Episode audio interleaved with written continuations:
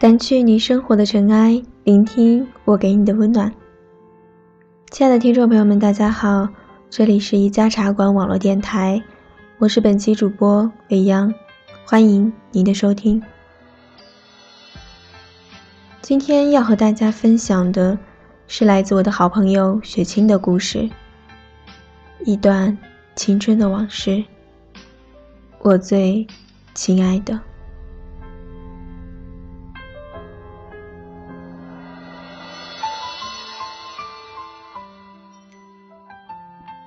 我们的故事太长了，虽然开头很简单，我记得也很清楚，但是中间那么多那么多的事情，不知道怎么讲你才能明白。真的觉得自己的语言无法表达我的想法，因为我的想法太过奇怪吧。从第一次见他是高中的第一节课。那天，外面下着小雨，他没有打伞，所以进屋以后说的第一句话就是：“今天作为你们看到的第一个老师，这个形象不是很好啊。”边说着，还配合摸了摸自己湿漉漉的头发。当时我就觉得这个老师挺有意思的，因为第一节课，所以没有讲课。因为他跟我一样记人很慢的，所以可能就没有自我介绍吧。只是他随便跟我们聊聊天，不知道怎么他聊起中考。他说：“是不是有人告诉你们，你们是因为中考考不好才来这里？是不是觉得自己比不上那些考上重点高中的同学？今天我要告诉你们，你们的中考。”不是一次失败，你们来这里也并不表示你们就不如那些考上重点高中的人。中考只不过是一次选拔，一次测验，暂时输了，咱们还有机会。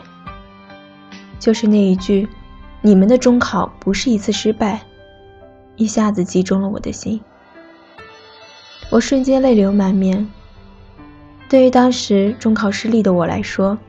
这句话是多么温暖，我无法准确描述我当时的感觉，但是就好像独自一人在寒夜中咬牙坚持的时候，有个人为你披上一件温暖的大衣，或者给你一个拥抱。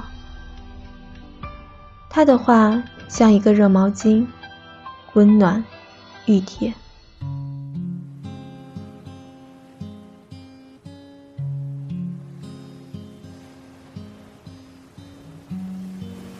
中考之后，我在家颓废，伤心到麻木，悲伤到绝望。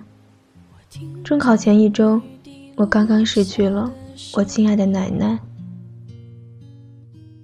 背负着巨大的悲伤，我不知道自己是怎样熬过了那个黑暗的暑假。开学的第一节课，他的这句话让我一下子有了被理解的感觉。找到了宣泄的地方。后来，我开始经常给他写周记。说是周记，对于我而言，几乎快成了日记。我迫不及待地把所有的想法、所有的感受都告诉他。他的回复也很温暖。他是一个。风趣幽默，同时有点忧郁分清的人，我说不出来他是什么样子，因为他就是他，在我心里不用任何描述，没有人能够准确说清楚，因为他是他。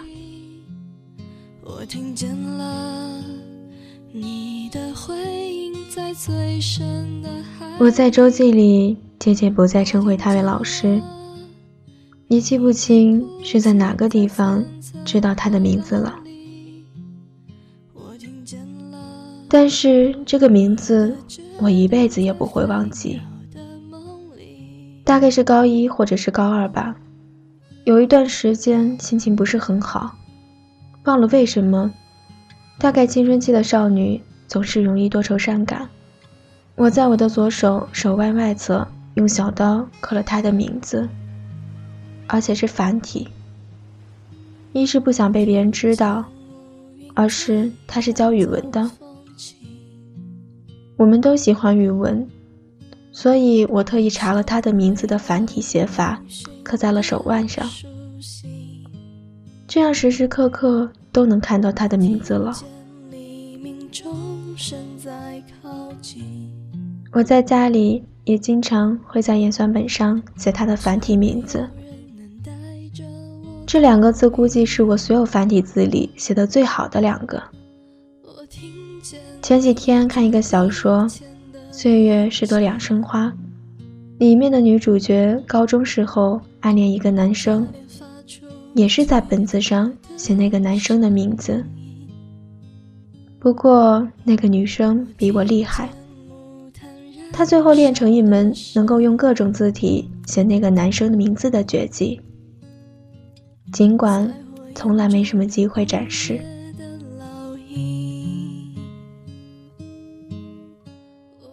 可能喜欢一个人真的是藏不住的吧。我喜欢他，我没有告诉他，我只是总想跟他说话，总想见他，总是在想他。想把所有的好东西都与他分享。我给他买过糖葫芦，给他带过自家种的花生，从小卖部给他带过泡面，还有在下雨天给他送过伞。情不知所起，一往而深。终究，是不是从他说出那句开始喜欢他，已经不重要了。重要的是，我喜欢他，而他曾经也喜欢我，哪怕只是像喜欢一个邻家小妹妹。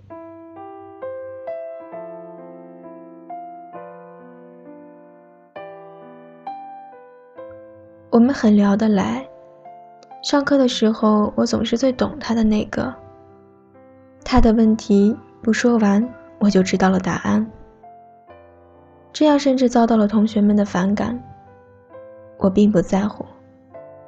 虽然有点难过，但是我是那样的喜欢他。这点委屈又算得了什么呢？下了晚自习，我总是和他一起走一段路，随便聊聊就很安心。那时候的雪夜，有着我毕生所见过的。最明亮的星星。我那个时候从来没有想过，喜欢自己的老师是不对的。他没有女朋友，我没有男朋友，为什么就不能喜欢他呢？只要是真心的喜欢，年龄、身份，这些都不重要，不是吗？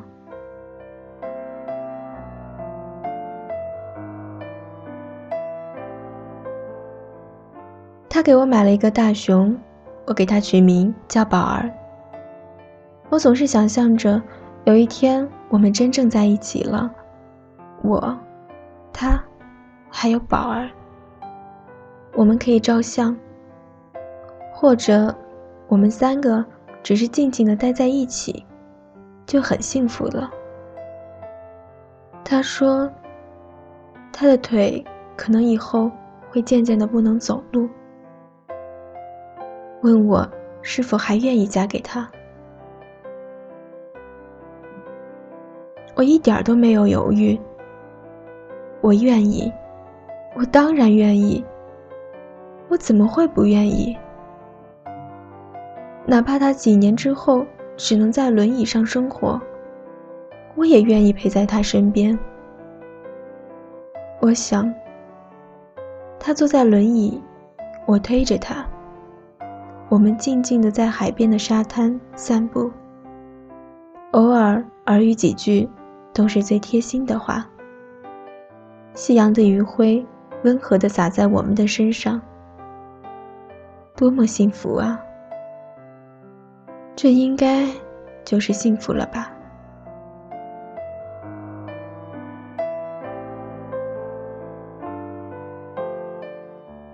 整个高一一年，我几乎是他最喜欢的学生，起码我自己是这样感觉的。高二分文理班，我没有分到他的班，很遗憾。可是他并没有因此疏远我。高二开学前一天，我去找他拿暑假前寄存在他租的屋子里的一些书。他问我吃饭了没，我说没有。然后他请我去吃饭。那顿饭是我俩在一起吃的唯一一顿饭。一个炒芸豆，一个孜然里脊，每人一碗米饭。天很热，我们都出汗了，可是我觉得心里非常开心。他用电动车送我回宿舍之前，带我和他一起去陪他的宿舍钥匙。那天阳光很烈，天很热，可是坐在他身后抱着他的腰，我真希望那条路永远也没有尽头，我们就能够在路上一直。一直在一起。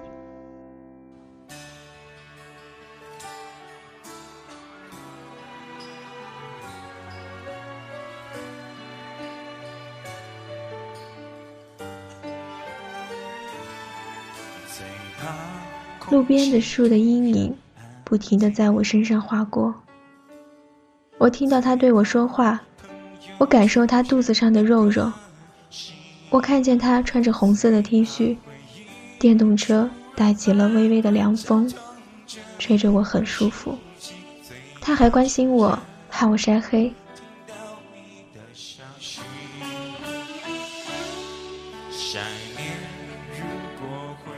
并不是所有的故事都有美好的结局，恰恰是很多故事都没有美好的结局。有一次我感冒了，他为了让我多喝水、多上厕所，陪我聊天到很晚。他曾经给我打电话，讲了一个有点长的睡前故事。故事里的小伙子最终和公主幸福的生活在了一起。可是我那天晚上睡着了，没有听到他最后的告白。不知道这个我没有听到结局的故事，是否就预示着我们注定的别离？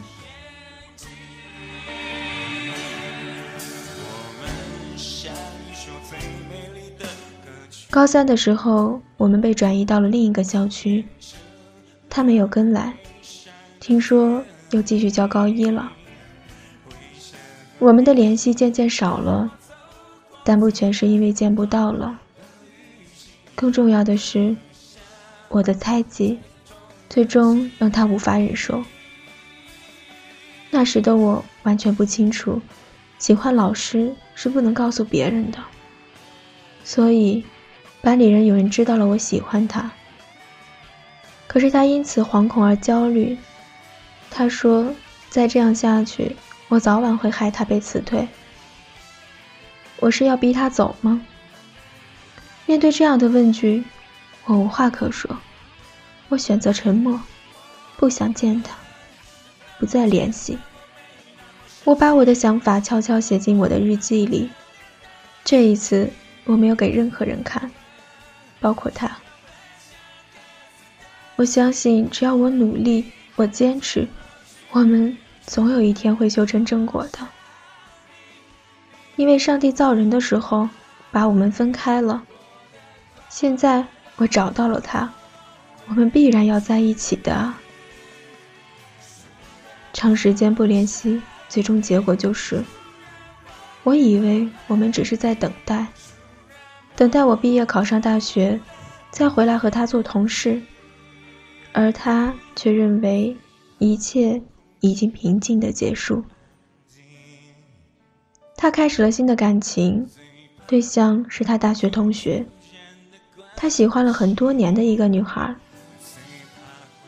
好吧，我们的故事就到这里了。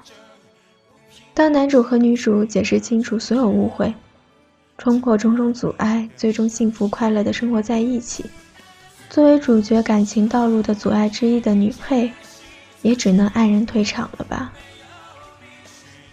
他曾经说，他有长发情节，我就从高一开始留长发，直到大一下学期，有一天上午，我剪了短发。下午看到他在 QQ 上给我发了一条消息，他说他要结婚了，七月五号。很想知道你近况，我听人说。时隔两年，我还能清楚的记得他结婚的日子，真是匪夷所思。我告诉他。那时候我可能在准备考试，就不去参加婚礼了。祝福一定会有，即使言不由衷。婚礼前，我给他写了一封信，是我唯一一次给他写信。信里说过什么，我已经记不清了。大抵是大学生活的感受和对他的祝福。随信，我放了一枚尾戒。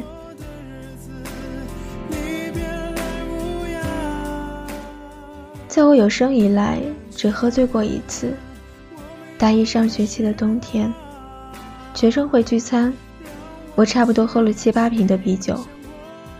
回宿舍以后，突然想给他打电话，居然打通了。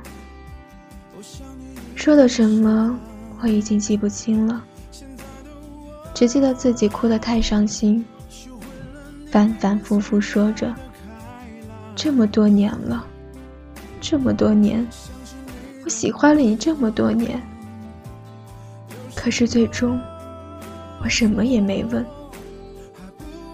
因为不知道自己得到了什么，不知道自己想得到什么，也知道自己得不到什么了。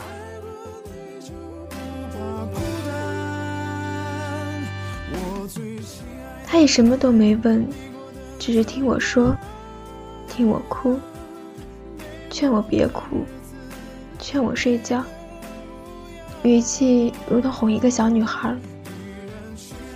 这是我唯一一次在他面前这么失态，这么歇斯底里。时光的河入海流，我们最终分头走。若此生还有机会再见，我想。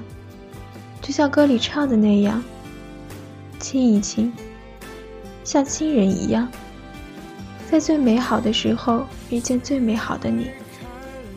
我从来没后悔过喜欢你，因为我们生下来，活着，不就是为了经历吗？从来都不用想起，永远也不曾忘记。谢谢你。我最亲爱的，祝你幸福。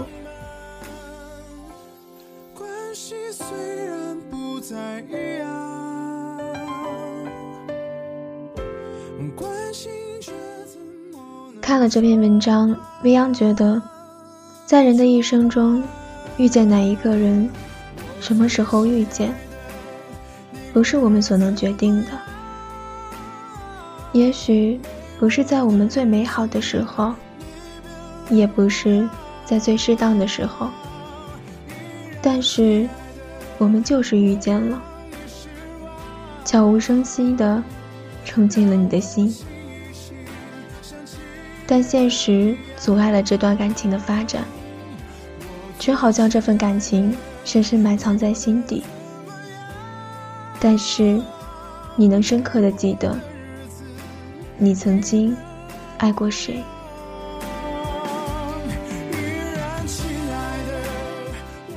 好了，本期节目到这里就要结束了。这里是一家茶馆网络电台。